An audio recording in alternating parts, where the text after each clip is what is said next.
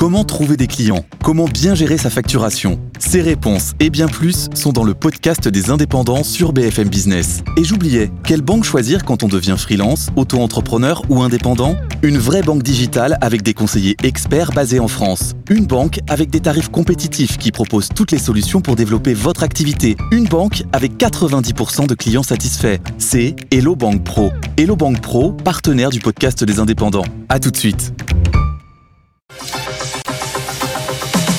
BFM Business, BFM Crypto, le club. Amaury de Tonquedec. Bonjour à toutes et à tous. Si demain vous intéresse, vous êtes au bon endroit. Soyez les bienvenus dans le club BFM Crypto. Pour m'accompagner aujourd'hui, j'ai le plaisir d'accueillir Pauline Armandet. Bonjour Pauline. Bonjour Amaury. Tu es journaliste ici pour BFM Crypto. Yves Chouefouati. Bonjour Yves. Bonjour Amaury. Président fondateur de Tobam. On va se demander, on va faire un point dans quelques instants hein, sur le, le, procès FTX qui s'est fini euh, jeudi dernier. On va voir si ça y est, le bull run a commencé. On va se poser la question. La Poste qui lance euh, ses Mais d'abord, un détour sur le marché crypto avec Alexandre Baradez, chef analyste chez IG. Bonjour Alexandre. Bonjour Maurice, bonjour à tous. Alexandre, il y a un an, le Bitcoin était à 16 400 dollars. Aujourd'hui, il est à plus de 35 000 dollars. Donc, plus 110% en un an, plus 28% en un mois, plus 2% en une semaine, plus 0,2% aujourd'hui. À quoi s'attendre pour la suite Alexandre? Une suite qui est quand même plutôt positive globalement. Déjà, on est plutôt bien dans le scénario qu'on décrit ensemble depuis plusieurs semaines, à savoir surveiller la sortie par le haut des 31 000 pour chercher la, première zone d'objectif qui était à 36 000 dollars, qui correspond à un niveau technique en fait. Hein. On appelle ça un retracement de Fibonacci, c'est-à-dire en gros, on a récupéré un peu plus d'un tiers de toute la baisse de 2021 à 2022. Donc on est sur un niveau technique qui est un niveau important par rapport à des algos, par rapport à des gestions, par rapport à des à, à, l'observation graphique hein, du Bitcoin. Mais au-delà de ça, les thèmes on les connaît les, moteurs du Bitcoin, c'est à la fois les discussions qui, ont pu s'accélérer, en tout cas qui vont peut-être s'accélérer euh, au niveau de la SEC par rapport aux ETF Bitcoin. C'est euh, la question des euh, d'une moindre volatilité de l'actif aussi, avec moins de spéculateurs présents sur ce marché et plus d'institutionnels, ce qui permet de, de, réduire la volatilité et donc de, de ramener de, de, un flux aussi hein, qui est positif de la part des institutionnels qui, qui la paire à, la hausse. Et puis ce qu'on écrivait depuis pas mal de semaines et qui, s'actualise notamment depuis la semaine dernière, à savoir que les banques centrales, on le sentait depuis déjà deux, trois mois, sont sur des niveaux niveau probablement de taux terminal. Ils n'iront pas beaucoup plus haut que ces niveaux-là, ou si vraiment elles y vont, c'est qu'il y a vraiment quelque chose de d'un prix inattendu, mais on peut considérer qu'on est au plafond sur les, au niveau de la Fed, au niveau de la BCE, et ça évidemment ça joue un rôle euh, moteur pour les cryptos parce que ce sont des actifs qui ont été extrêmement sensibles dans la phase de durcissement monétaire euh, qui avait commencé déjà au niveau de la rhétorique, hein, fin 2021 et toute l'année 2022, euh, plus une partie de cette année. Euh, donc quand vous quand vous additionnez tout ça, vous n'avez que des éléments positifs en fait. Il n'y a pas de raison d'imaginer que les taux se retendent fortement dans les mois à venir. Euh, il n'y a pas de raison d'imaginer que que les que les, les, facteurs qui vont amener à la chute de, de 2020 2021 à 2022 euh, se, reviennent tout de suite, si vous voulez. Donc, euh, on est sur quelque chose qui est plutôt assaini en termes de, de profil. Euh, et j'ai plutôt tendance à dire, il faut encore surveiller vers le, vers le nord en fait hein, le, le, Bitcoin. Pour moi, l'objectif suivant, qui n'est pas un objectif de trois jours, hein, mais c'est l'objectif à 42 000 dollars. C'est là que se trouve en fait un niveau qui va être très psychologique pour beaucoup d'intervenants. C'est la, la, moitié en fait de, c'est ce qu'on appelle le Fibo 50%. C'est en gros quand vous êtes sur ce niveau-là, vous allez récupérer la moitié de la baisse, de toute l'énorme baisse en fait, hein, de 2021 à 2022. Donc pour moi, c'est le niveau qu'il faut viser. Simplement, euh, on a quand même, et vous l'avez bien cité, il y a quand même une progression qui est quand même spectaculaire depuis depuis quelques mois. Et comme tous les actifs, notamment les actifs à risque, euh, celui-ci c'est quand même pas mal repris sur tout le thème qu'on a cité. D'autres actifs se sont repris également, hein, des actifs à risque. Je pense à toutes les, valeurs les plus shortées, par exemple hein, les, les, les, valeurs de croissance non rentables qui avaient été extrêmement vendues dans ce même courant euh, 2021-2022. Elles se sont aussi un petit peu repris. Euh, pourquoi? Parce qu'ils se bouffaient d'air sur les taux. La semaine dernière, il y a eu plein de statistiques américaines qui sont tombées un peu en dessous des attentes. Et donc, pourquoi le marché pris ça positivement? Parce que les stats moins favorables aux États-Unis, ça me paraît paradoxal, mais du coup, ça a poussé la Fed à en faire moins aussi et aller moins loin au niveau de sa restriction monétaire. Donc ça, ça mmh. plaît, mais il faut quand même considérer, je ne vais pas faire trop long, que euh, on va aller par étapes. C'est-à-dire que c'est pas parce que les taux de la Fed ne, ne monteront probablement plus qu'elle les baissera tout de suite. Il y a des phases entre deux, higher for longer, hein, les taux vont rester hauts pendant quelques temps, et euh, ce genre de phase, euh, ça peut ramener à un moment donné un peu de volatilité quand même sur les actifs à risque. Euh, donc, moi, si vous voulez, pour l'instant, je pense faire une petite pause à 36 000, c'est pas mal sur le Bitcoin. Il faut, il faut pas par contre chercher à jouer des, des, contre-tendances, des shorts ou autres, ça, ça me paraît un peu dangereux. Et je pense qu'il ne faut pas s'inquiéter si nous voyons quelque temps le Bitcoin évoluer entre l'ancien sommet du range précédent qui était à 31 000 dollars et la zone de 36 000. On peut commencer à évoluer d'être latéralement dans cette zone, mais je pense que c'est, encore une fois, il n'y a pas de, il n'y a pas de billets vendeurs sur ces niveaux-là, il n'y a pas de raison d'avoir peur sur ce niveau-là. Euh, on peut craindre seulement qu'il y ait un peu de consolidation entre 31 000 et 36 000, euh, et si toutefois n'arrive pas, bah, c'est rallye vers 42 000. Donc oui, toujours quand même positif à moyen terme sur le Bitcoin. Pour moi, il n'y a pas de, il n'y a pas vraiment d'argument, de gros arguments vendeurs structurellement sur le niveau actuel. Merci beaucoup Alexandre Baradez, chef analyste chez IG. Bonne journée Alexandre.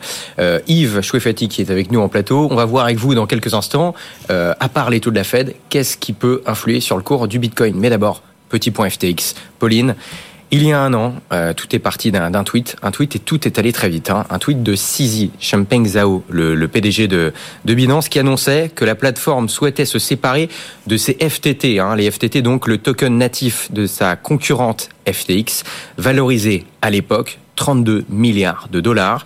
Suite à ça, FTX était placé sous le régime des faillites aux États-Unis moins d'une semaine après.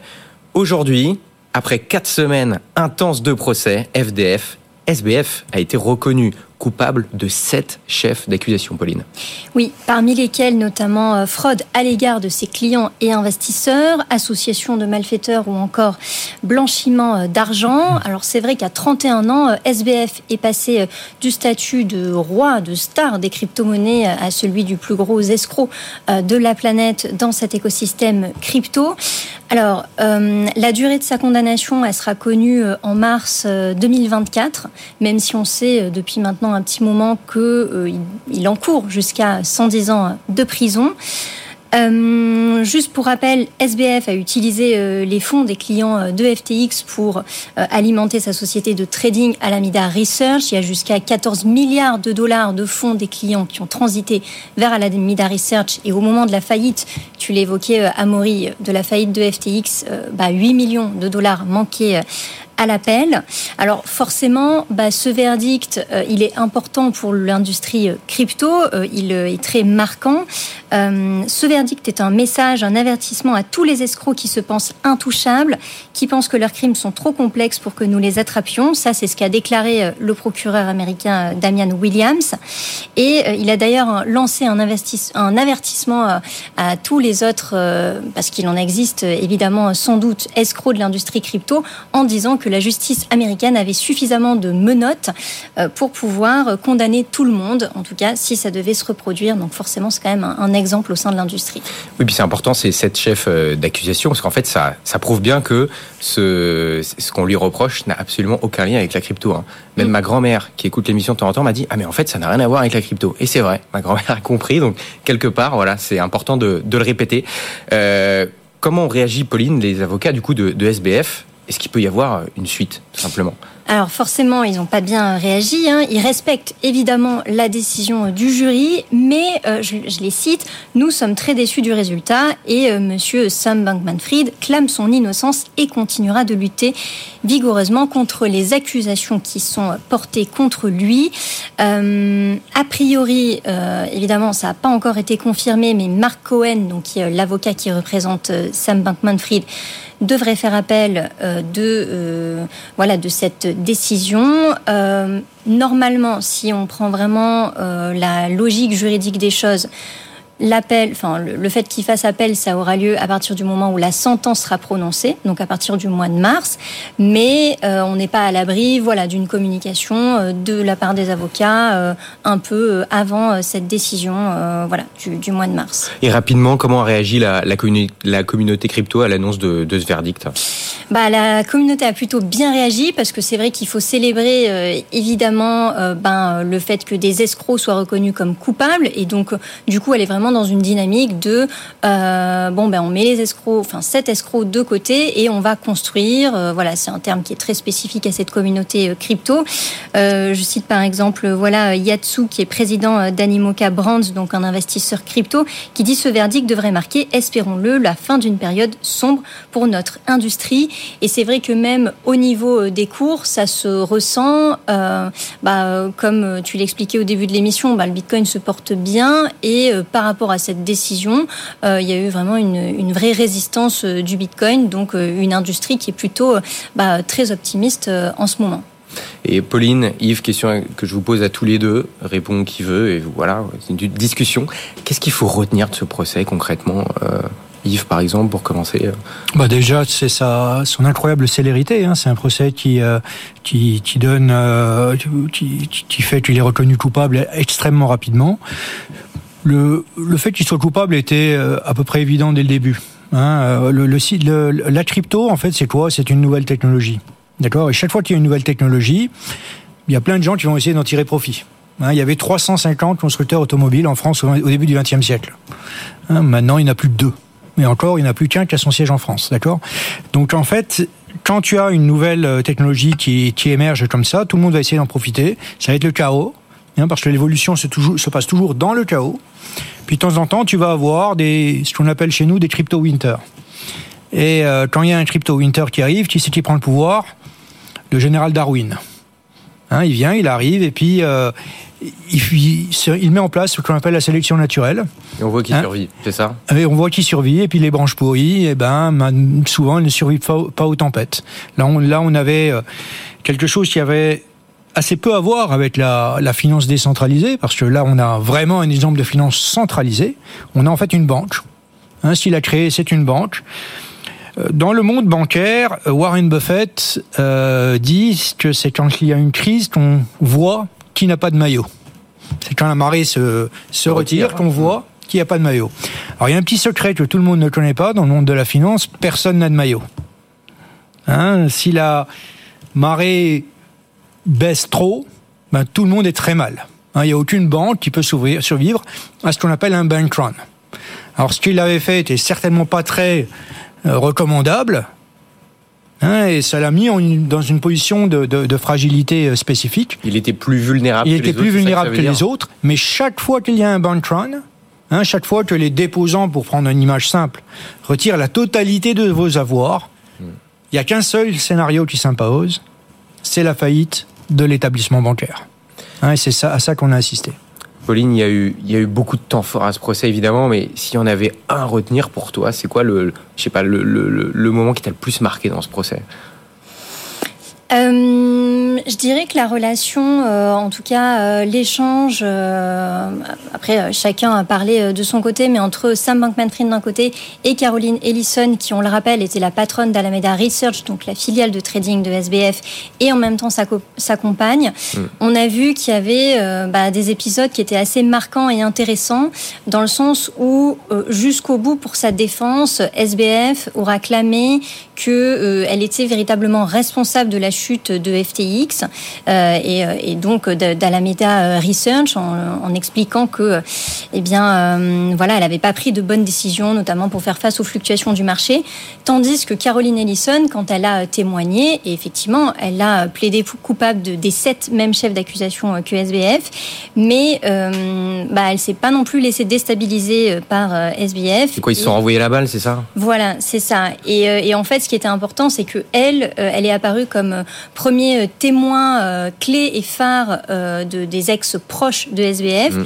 Et c'est elle qui a un peu bah, mis en évidence cette ligne ensuite de, de conduite qui s'est tenue tout le long au niveau de l'accusation, qui consistait à dire qu'en fait, bah, le vrai cerveau, cerveau manipulateur au sein de FTX, ça a vraiment été SBF. C'est lui qui a pris les décisions et qu'effectivement, ben, il est le, le vrai coupable de cette affaire. Donc Caroline a commencé et ensuite, les autres ont suivi, euh, voilà, de Gary Wang aux autres.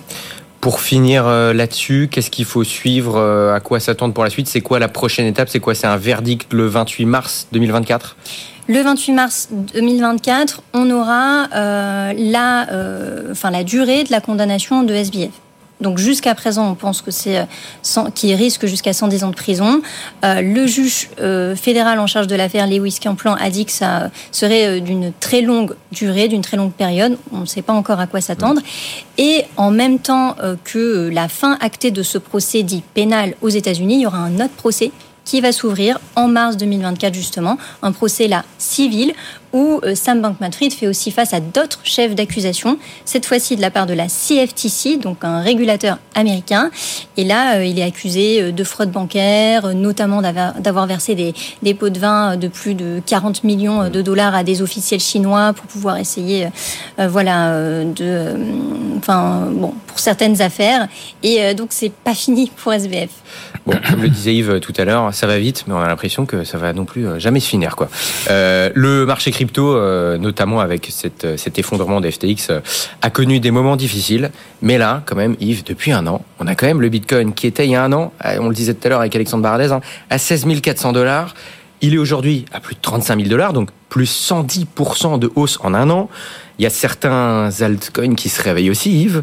Ça y est, on est en bull run alors le, le bull run, c'est un peu comme les bulles on le sait qu'à la fin, si c'était un bull run ou une bulle. Hein. Une bulle, on connaît, on peut dire c'était une bulle quand elle a explosé. Le bull run, eh ben, on le saura quand le Bitcoin sera à 240 000 dollars. Ça veut dire à peu près en 2025. Hein. C'est en 2025 qu'on pourra se dire est-ce que ça a été un bull run ou pas? Ce qu'on peut regarder aujourd'hui, c'est un peu euh, évaluer le paysage et euh, essayer euh, de, de, regarder un peu les ce qui plaide pour ou contre Hein, le Bitcoin pour ou contre une accélération de, de la hausse. Et euh, je pense qu'effectivement, il y a beaucoup de, de, raisons de se dire, ben, on est quand même à la fin d'un cycle. Les mauvaises nouvelles sont derrière nous. Et on a un certain nombre d'événements euh, de positifs à extrêmement positifs qui vont nous attendre. Bon, mis à part les, les, les taux des banques centrales qui, pour l'instant, se sont arrêtés de monter, Alexandre Baradez le disait tout à l'heure au téléphone, ils vont peut-être rester élevés un certain temps, mais mis à part ça, c'est quoi les autres métriques qu'il faut surveiller pour savoir si justement on est en rentrée ou pas dans un cycle haussier. Ok, il y a, il y a différents euh, éléments qu'on peut regarder. C'est pas que des métriques, c'est aussi des événements. Donc euh, Alexandre en a parlé tout à l'heure. C'est éventuellement l'ETF américain. S'il y a un ETF américain, là, on sait que vu les, volumes que, que, ces instruments financiers peuvent attirer, euh, l'impact sur le Bitcoin sera extrêmement important. Hein. Le, les bitcoins, le, le Bitcoin n'est pas un instrument aujourd'hui euh, qui se trade énormément par rapport à son stock. Hein. Il y a énormément de Bitcoins qui sont achetés une bonne fois pour toutes et qui restent dans le stock de leur euh, de leur euh, propriétaire. Si brusquement il y a une grosse demande, ça, ça fera énormément évoluer le cours. Le deuxième événement, évidemment, c'est le halving. Le halving qui devrait se, se, se, passer à peu près le 20 avril 2024. Et le troisième événement, euh, c'est un événement extrêmement euh, lourd. Hein, je, pense vraiment que tous les mouvements sont déclenchés par des déséquilibres.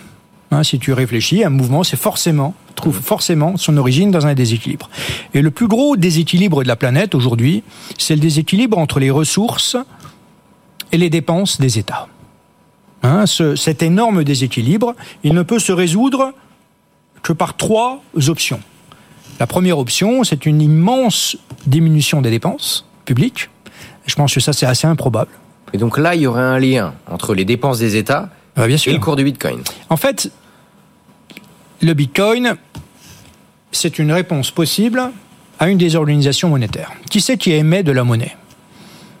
Alors, la monnaie banque centrale, évidemment, c'est la banque centrale qui l'émet. Mais la majeure partie de la masse monétaire n'est pas émise par la banque centrale.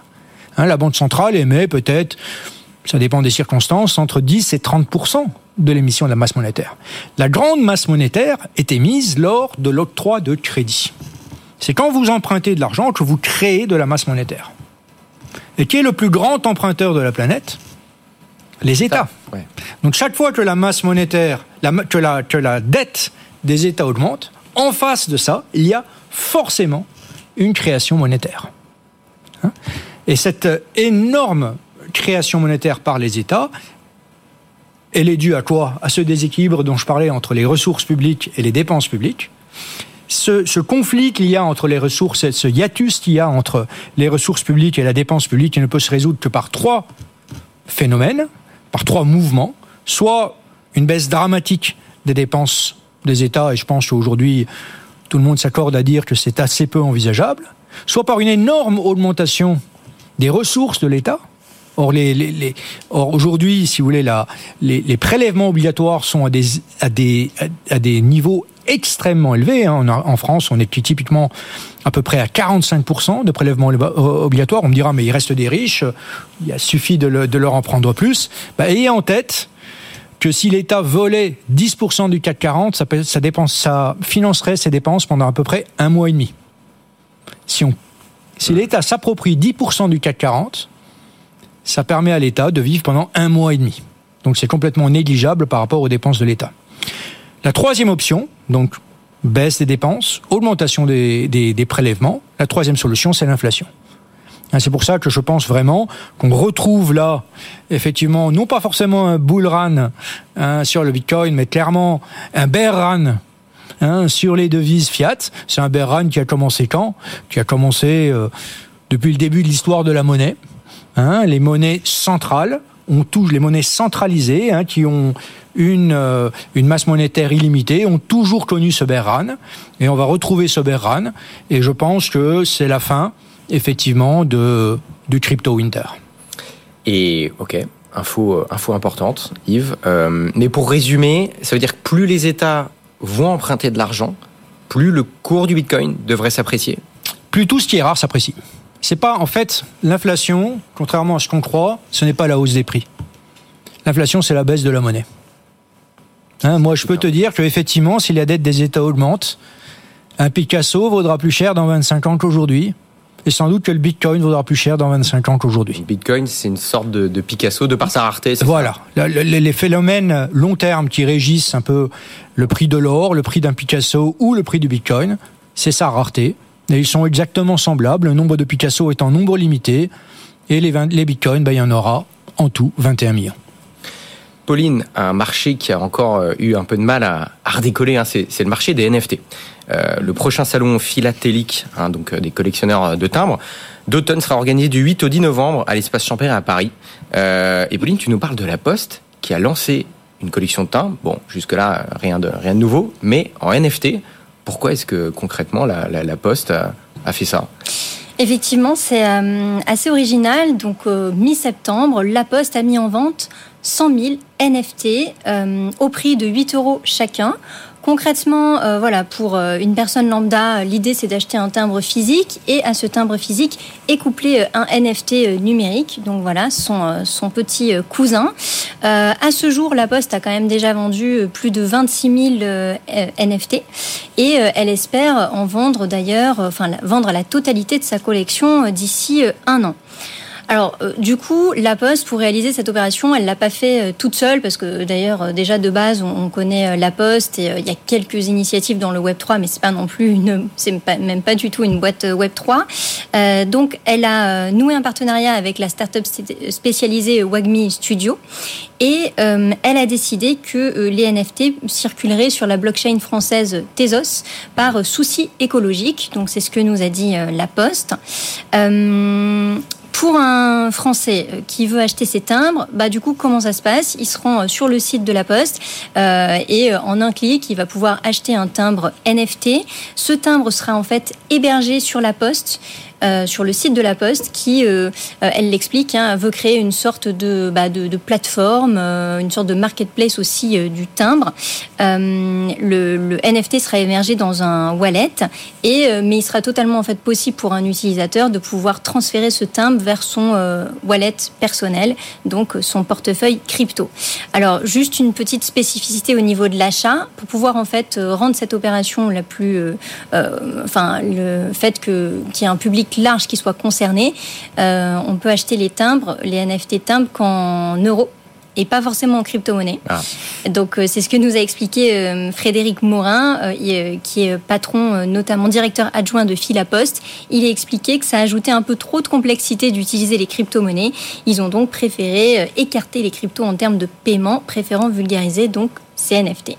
Yves, chez Tobam, vous, vous, suivez un peu ce genre d'initiative ou pas du tout? Vous restez vraiment dans le Bitcoin euh, pour, pour vous, par exemple, ce, ce, dont on vient, de parler, Pauline, là, les, la poste qui se lance dans les NFT, pour vous, c'est quelque chose de sérieux ou alors vous dites, ah, c'est plus un gadget pour suivre une tendance euh, Comment vous voyez ça? Alors nous, on s'intéresse à la crypto depuis 2013. Hein. On a commencé avec le Bitcoin, puis ensuite, on s'est dit, à peu près vers 2018, on va regarder quand même autre chose que le Bitcoin. Et pour être honnête, plus on regarde autre chose, plus on s'intéresse au Bitcoin. Alors pourquoi? Non pas parce que les NFT, ça ne fonctionne pas, ou non pas parce que Ethereum, ça fonctionne pas, mais parce que nous, on n'est pas une boîte de tech, nous, une boîte d'investissement.